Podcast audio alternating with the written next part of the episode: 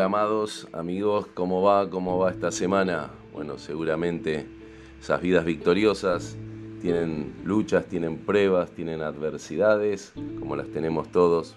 Es que si no hay lucha no hay victoria. Hoy quiero compartirles sobre lo prohibido, un tema a veces tan dificultoso para tocar, sobre todo para los cristianos, ¿no?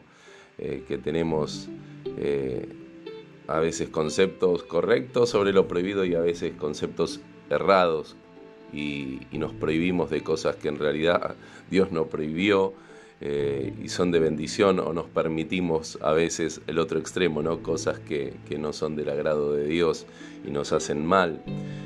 Eh, a veces buscamos ¿no? en esto de, de cómo tener una vida victoriosa en la religión, sea en el cristianismo o en cualquier religión, también buscar, eh, bueno, qué es lo que se me permite, hasta dónde puedo hacer sin irme al infierno, ¿no? O hasta dónde puedo pecar, sería como algo así, sin irme al infierno, y a veces queremos vivir eh, el Evangelio de esa manera y es una manera muy errada, muy equivocada, y lamentablemente debo decir que son millones desde hace siglos que, que se viene viviendo así, lamentablemente el cristianismo se ha contaminado y se ha manchado con estas eh, malas doctrinas o diría yo doctrinas enfermizas. Eh, por eso la palabra de Dios nos habla de, de sana enseñanza o sana doctrina. Entonces, lo prohibido, que es, a veces hablamos y está permitido ver cierta película, escuchar cierta música, vestirme de cierta manera, está prohibido, puedo tatuarme, no puedo tatuarme, puedo comer morcilla, no puedo comer morcilla, puedo tomar vino, puedo no, no tomar vino, qué me lleva al infierno, qué no me lleva al infierno y, la verdad que es una manera muy enfermiza de vivir porque eh, por una u otra cosa si no es en una, en otra vamos a estar pecando porque nuestra naturaleza es lo que está caída y es pecaminosa y no puede hacer lo bueno, nunca podemos ser 100% perfectos, por eso necesitamos de la gracia de Dios más que de la prohibición. En un momento el apóstol Pablo escribe, todo me es lícito, pero no todo me conviene, ¿no? Hablando de la gracia. Em, por ejemplo, entre las cosas que le escribe a su discípulo Timoteo, en esas cartas que Pablo le escribe aconsejándole de cómo llevar adelante la iglesia, eh, una de las cosas que le escribe en Primera de Timoteo, capítulo 1, versículo 8 al 11, dice, todos sabemos que la ley es buena, siempre que se use legítimamente sabiendo que no se ha establecido para tener a raya a las buenas personas, sino a los sin ley, a los rebeldes, a los irreverentes y pecadores, a los desvergonzados y contaminados, a los que han caído tan bajo que llegan hasta golpear a su padre y a su madre, son asesinos, inmorales, homosexuales, traficantes de esclavos y secuestradores, mentirosos, perjuros y todos los que son culpables de todo lo que es el reverso o lo contrario de la sana doctrina o sana enseñanza, de la que está de acuerdo con el glorioso Evangelio del Dios bendito. Ese, dice Pablo, ese es el Evangelio que se me ha confiado. pobre, en un mundo, pobre Timoteo digo, y pobre nosotros también porque es un mundo también complicado. ¿eh? Eh, habla de, de, la ley, ¿no? Que que prohíbe. Pero recuerda que la ley es buena, sí, esas prohibiciones para quiénes. La ley se hizo para la gente que, que justamente vive fuera de la ley. Él habla de un pensamiento que era común a todo el mundo antiguo, ¿no? Eh, por ejemplo, eh, en, la filosofía griega, Aristóteles proclamaba que la filosofía le permitía a una persona hacer sin control externo lo que otros hacen por miedo a las leyes. ¿no? Hablaba de, la filosofía como algo liberador, que te permitía vivir sin miedo a lo prohibido, sino vivir entendiendo lo que haces. Bueno, bien por la filosofía, pero no tiene ese poder de hacerte vivir libre de pecado, lo sabemos. Em, un obispo de las primeras iglesias cristianas llamado Ambrosio, un gran hombre de Dios, escribió, por ejemplo, estas cosas. Dice, el justo tiene la ley de su propia mente, de su propia equidad y de su propia justicia como su principio y por tanto no se retiene de cometer una falta por miedo al castigo, sino por regla de honor. Entonces vemos que en el mundo pagano, tanto como en el cristiano, estaban de acuerdo de que em, las leyes o los castigos, lo prohibido era para, justamente tratar de controlar un poco y no sea un descontrol toda la sociedad, porque habla de, gente perversa, gente que, es capaz de golpear al padre o a la madre, algo que en la ley romana merecía la pena de muerte para todo hijo que, que golpeare a su padre y a su madre. Habla de, de asesinatos, de mentirosos, de gente que, que intencionalmente quiere vivir eh, fue violando la ley ¿no? para su propio beneficio y trayendo desórdenes a, aquella sociedad, como fue en todos los tiempos. Entonces la ley eh, se puso por eso. De hecho, Dios le revela eh, o le da una ley al pueblo de Israel para formarlo como nación, con el sentido de que puedan tener un orden, pero Dios ya existía desde antes y no había dado tablas de la ley, ni a Adán y a Eva, leen más, le dio justamente, lo prohibido fue lo menos, fue lo más pequeño, fue un árbol solo cuando tenían millones de árboles y podían comer de todo el fruto, podían comer de los animales, podían disfrutar y debían cuidar de todo, con, es decir, la libertad era inmensa. El 99,9% de lo creado, chicos, disfrútenlo, yo les di sabiduría, confío en ustedes, si están en comunión conmigo, eh, yo, yo les voy a ayudar. Tan solo este árbol, ese árbol significaba el querer vivir independientemente de Dios, lo cual llamamos pecado, ¿no? Entonces, lo prohibido que era el pecado. No era una fruta, no era una manera de vestir, no era Adán y Eva, no miren esta película porque morir, no, era no quieran vivir independientemente de mí no quieran ocupar el lugar que solo yo puedo ocupar, que soy su Dios y su creador. Ustedes pueden gobernar todo lo que yo creé, les doy un cargo, ustedes serán como un Dios para la creación. Pero justamente es como que estamos buscando, ¿no? Desde esa caída lo prohibido, la curiosidad por querer vivir más allá de Dios. Y miren que Dios es ilimitado, es infinito, ¿no? ¿Cuál es el límite de la vida de Dios? Si Dios es tan grande, ¿no? Decimos tan gigante que no, no hay límite para Dios, es infinito. El límite justamente es querer vivir sin Dios, es irse a la nada misma, es irse a la oscuridad, porque Él es la luz, es irse al infierno solo, porque Él es el paraíso. Entonces muchas veces en lugar de disfrutar tanto, pero tantas cosas buenas que Dios nos ha dado, vivimos preocupados por lo que se nos permite o lo que no se nos permite y perdemos de disfrutar la vida basándonos y ocupándonos en leyes para ver hasta dónde, ¿no? Hasta dónde puedo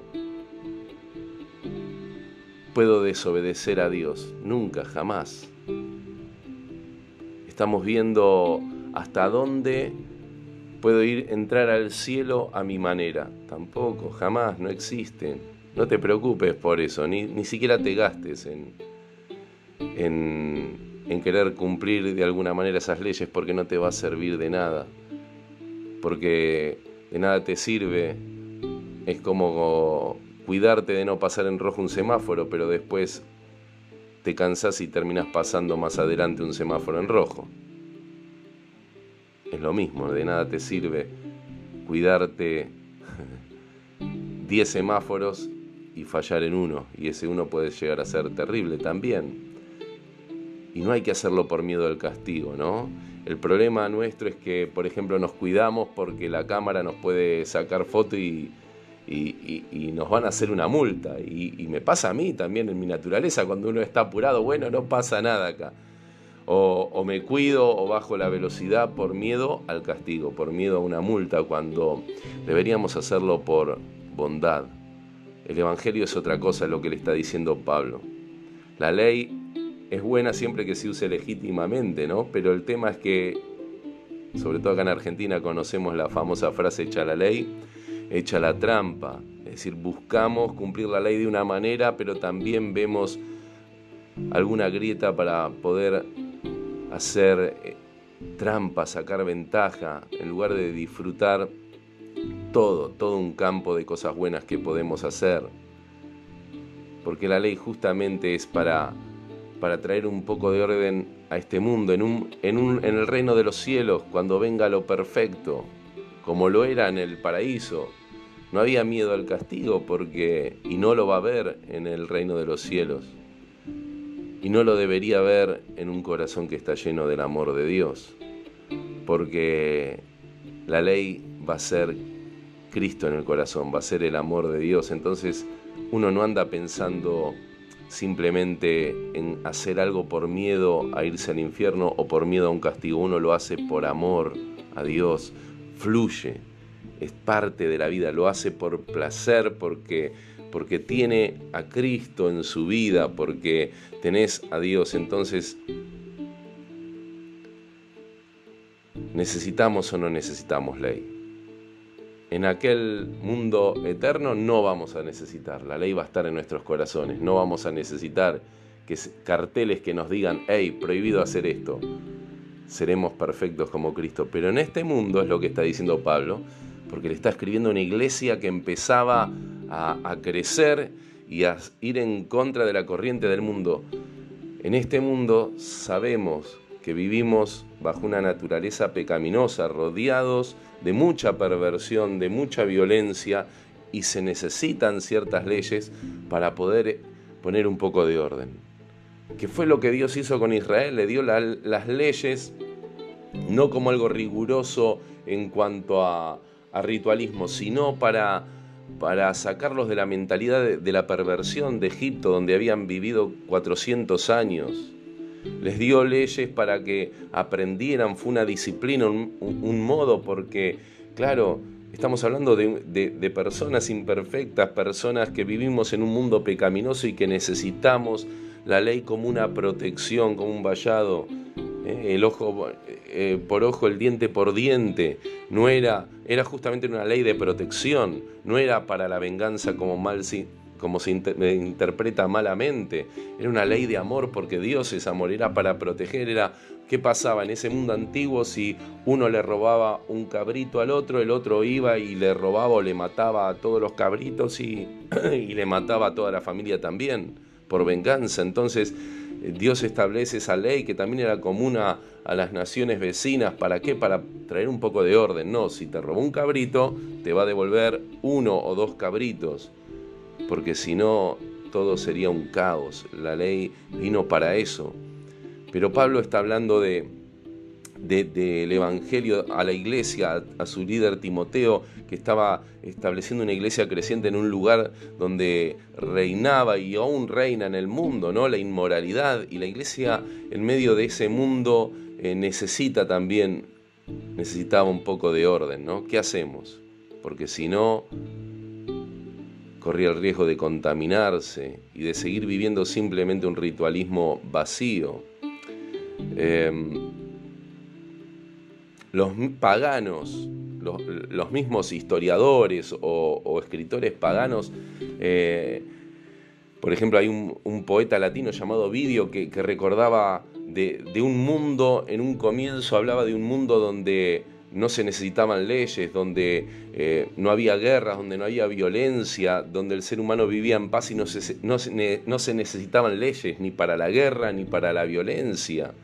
Y, eh, el historiador romano Tácito también dice, entre las cosas que escribe, dice en los primeros tiempos, cuando las personas todavía no tenían malas pasiones, vivían vidas inocentes, eh, intachables, sin castigos ni limitaciones guiados por su propia naturaleza para proponerse solamente fines virtuosos, no requerían recompensas y como no deseaban nada contrario al derecho, no había necesidad de penas ni castigos. Fíjense el pensamiento que había también eh, en el mundo pagano sobre algo perdido. Es como que eh, se añoraban aquellos días ideales. Es como que el mundo está añorando ese mundo perfecto, ideal, y lo trata de alcanzar hoy por medio de limitaciones, leyes. ¿Cuándo empezó todo esto? Empezó cuando se empezó a querer vivir sin Dios. Cuando el ser humano se quiso poner en lugar de Dios y ahí empezaron las peleas, las broncas, las guerras.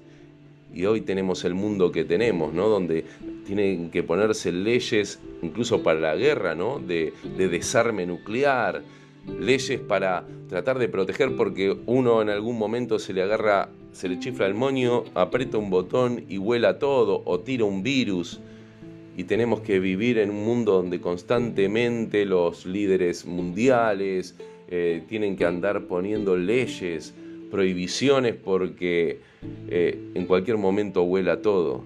Eso nos marca en el mundo que está la iglesia, en el mundo que estamos creciendo como iglesia y que nosotros, eh, obviamente, no necesitamos de las leyes esas por obligación, sino que lo hacemos por amor que es otra ley, la, que, la del mi evangelio glorioso, como dice Pablo ahí, ¿no? Pero nosotros, nuestra fe no mira hacia atrás, a algo, a una añoranza, a una añoranza que se perdió. Eh, la fe a la que llama Pablo, a la que nos llama al Señor en la iglesia, no, no se trata de poner la fe en una ley, en hasta dónde me puedo vestir para ir a la iglesia o de qué manera tengo que cantar. No, la fe cristiana, lo que habla Pablo, es algo superior a las leyes de este mundo que están puestas necesariamente para traer un poco de paz y orden. ¿Por qué? Porque hay tanta maldad que sin leyes no se puede vivir, obviamente. Pero habla, lo nuestro es superior, muchachos. Obviamente un cristiano en su amor no debe cometer crímenes ni aberraciones, pero a veces nos detenemos en pavadas que no hacen a la salvación y nos ponemos prohibiciones e impedimos, como los fariseos y los religiosos, no solo no entramos nosotros al reino de los cielos, sino que le impedimos a los demás entrar a esta libertad gloriosa que nos dio Jesús, porque Él cumplió la ley por nosotros. La fe cristiana mira hacia adelante Mira a, ese día que va a llegar en que la única ley será el amor de Cristo en cada corazón. Porque el día de las leyes no va a terminar hasta que amanezca el día del amor. Entonces, ¿cuál es el problema? Falta de leyes, no, tenemos millones de leyes en el mundo y cada vez nos va peor. Y cada vez hay que poner otra ley que supere la ley anterior porque se van violando las leyes, porque el pecado va en aumento, pero también dice el Señor que aumenta su gracia. ¿Hasta cuándo? Hasta que amanezca el día del amor. Cuando el amor de Cristo reina en nuestros corazones, para nosotros se terminó el día de la ley. No vivimos por la ley, porque ahora vivimos impulsados por un amor interno y puro que nos lleva a hacer lo bueno. En cambio, antes queríamos hacer lo bueno por miedo al castigo o para recibir una recompensa. Pero ¿cuál era la intención del corazón? ¿Por qué lo hago? Es como cuando, viste, se junta plata para el regalo de alguien de un cumpleaños acá en la iglesia o, en algún lugar de trabajo. ¿Y vos por qué das? ¿Das para no quedar mal? ¿Cuál es la intención del corazón? No das generosamente, no necesitas que se te... ¿Viste? Cuando hay personas que hay que pedirle una, dos, tres, diez veces, ¿no? Poner plata para comprar yerba en el trabajo, para las facturas, poner plata para el regalo de alguien y esa persona que hay que pedirle 5 o 10 veces, y bueno, termina poniendo porque es como una ley, porque todos ponen y me lo están pidiendo. No es la idea del cristianismo esa. Es cuánto hay que poner. Yo quiero poner, che, es el cumpleaños de alguien, quiero, quiero colaborar en esta obra y que te amanezca del corazón. ¿Se entiende? Eso es el amor de Cristo. Tiene que amanecer eso en nuestros corazones y no hacerlo simplemente por no quedar mal. Es como el que se saca la selfie, ¿no? Dándole comida a los pobres y acá estamos, este, acá y detrás de esa foto por ahí ni trabajó, trabajó el resto de los amigos o de los hermanos en la iglesia y acá estoy, ¿no? El líder que figuro. No. Eso es querer vivir bajo la ley. Para la ley parece que hiciste lo correcto, vivir bajo un ritualismo vacío, pero la ley del corazón, de la cual Dios dará cuenta, porque uno puede ver la foto, pero Dios mira el corazón, va a marcar realmente si cumpliste o no con la ley de la generosidad y del amor de Dios en Cristo Jesús.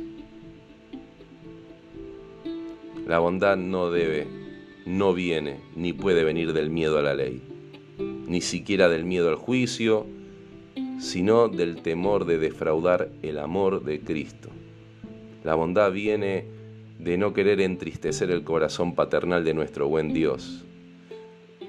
La dinámica nuestra como cristianos, como hijos de Dios, como gente de vida victoriosa, viene del hecho de saber, del hecho de que el pecado no es solo quebrantar una ley de Dios, sino quebrantar el corazón de Dios. No es la ley de Dios, sino el amor de Dios lo que nos constriñe, lo que nos quebranta. ¿Cómo estás pensando tu cristianismo? ¿Cómo estás viviendo tu vida? ¿Como una religión más? Sabemos que el estado ideal va a ser cuando totalmente reine el amor de Dios en nuestros corazones. Mientras tanto somos la iglesia que está en un mundo lleno de pecado y el mundo necesita leyes. Y nosotros obviamente las debemos respetar, pero lo hacemos por amor, lo hacemos por, la bondad de Dios. Es algo que fluye, que queremos agradar a Dios, no al, al que hizo la ley acá en este mundo. Porque la ley fue hecha, como dice Pablo, para los malhechores, para los que buscan lo malo. Pero en nosotros ya amaneció otra ley, o debería haber amanecido la ley del amor de Dios que es en Cristo Jesús.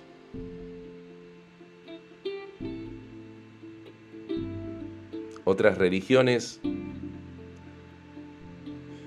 eh, como, como, la musulmana, por ejemplo, ¿no? Eh, sobre todo vive ¿no? por el, Islam por, ritualismos. Y esto también suele pasar, ¿no? Lamentablemente se mete en el, en el cristianismo. Pablo habla de una sana doctrina, está hablando a Timoteo de guardar la sana doctrina. Quiere decir que es algo sanador, tiene que ser algo portador de salud lo que enseñamos y no simplemente prohibir por prohibir que enferma y aleja a la gente de Dios.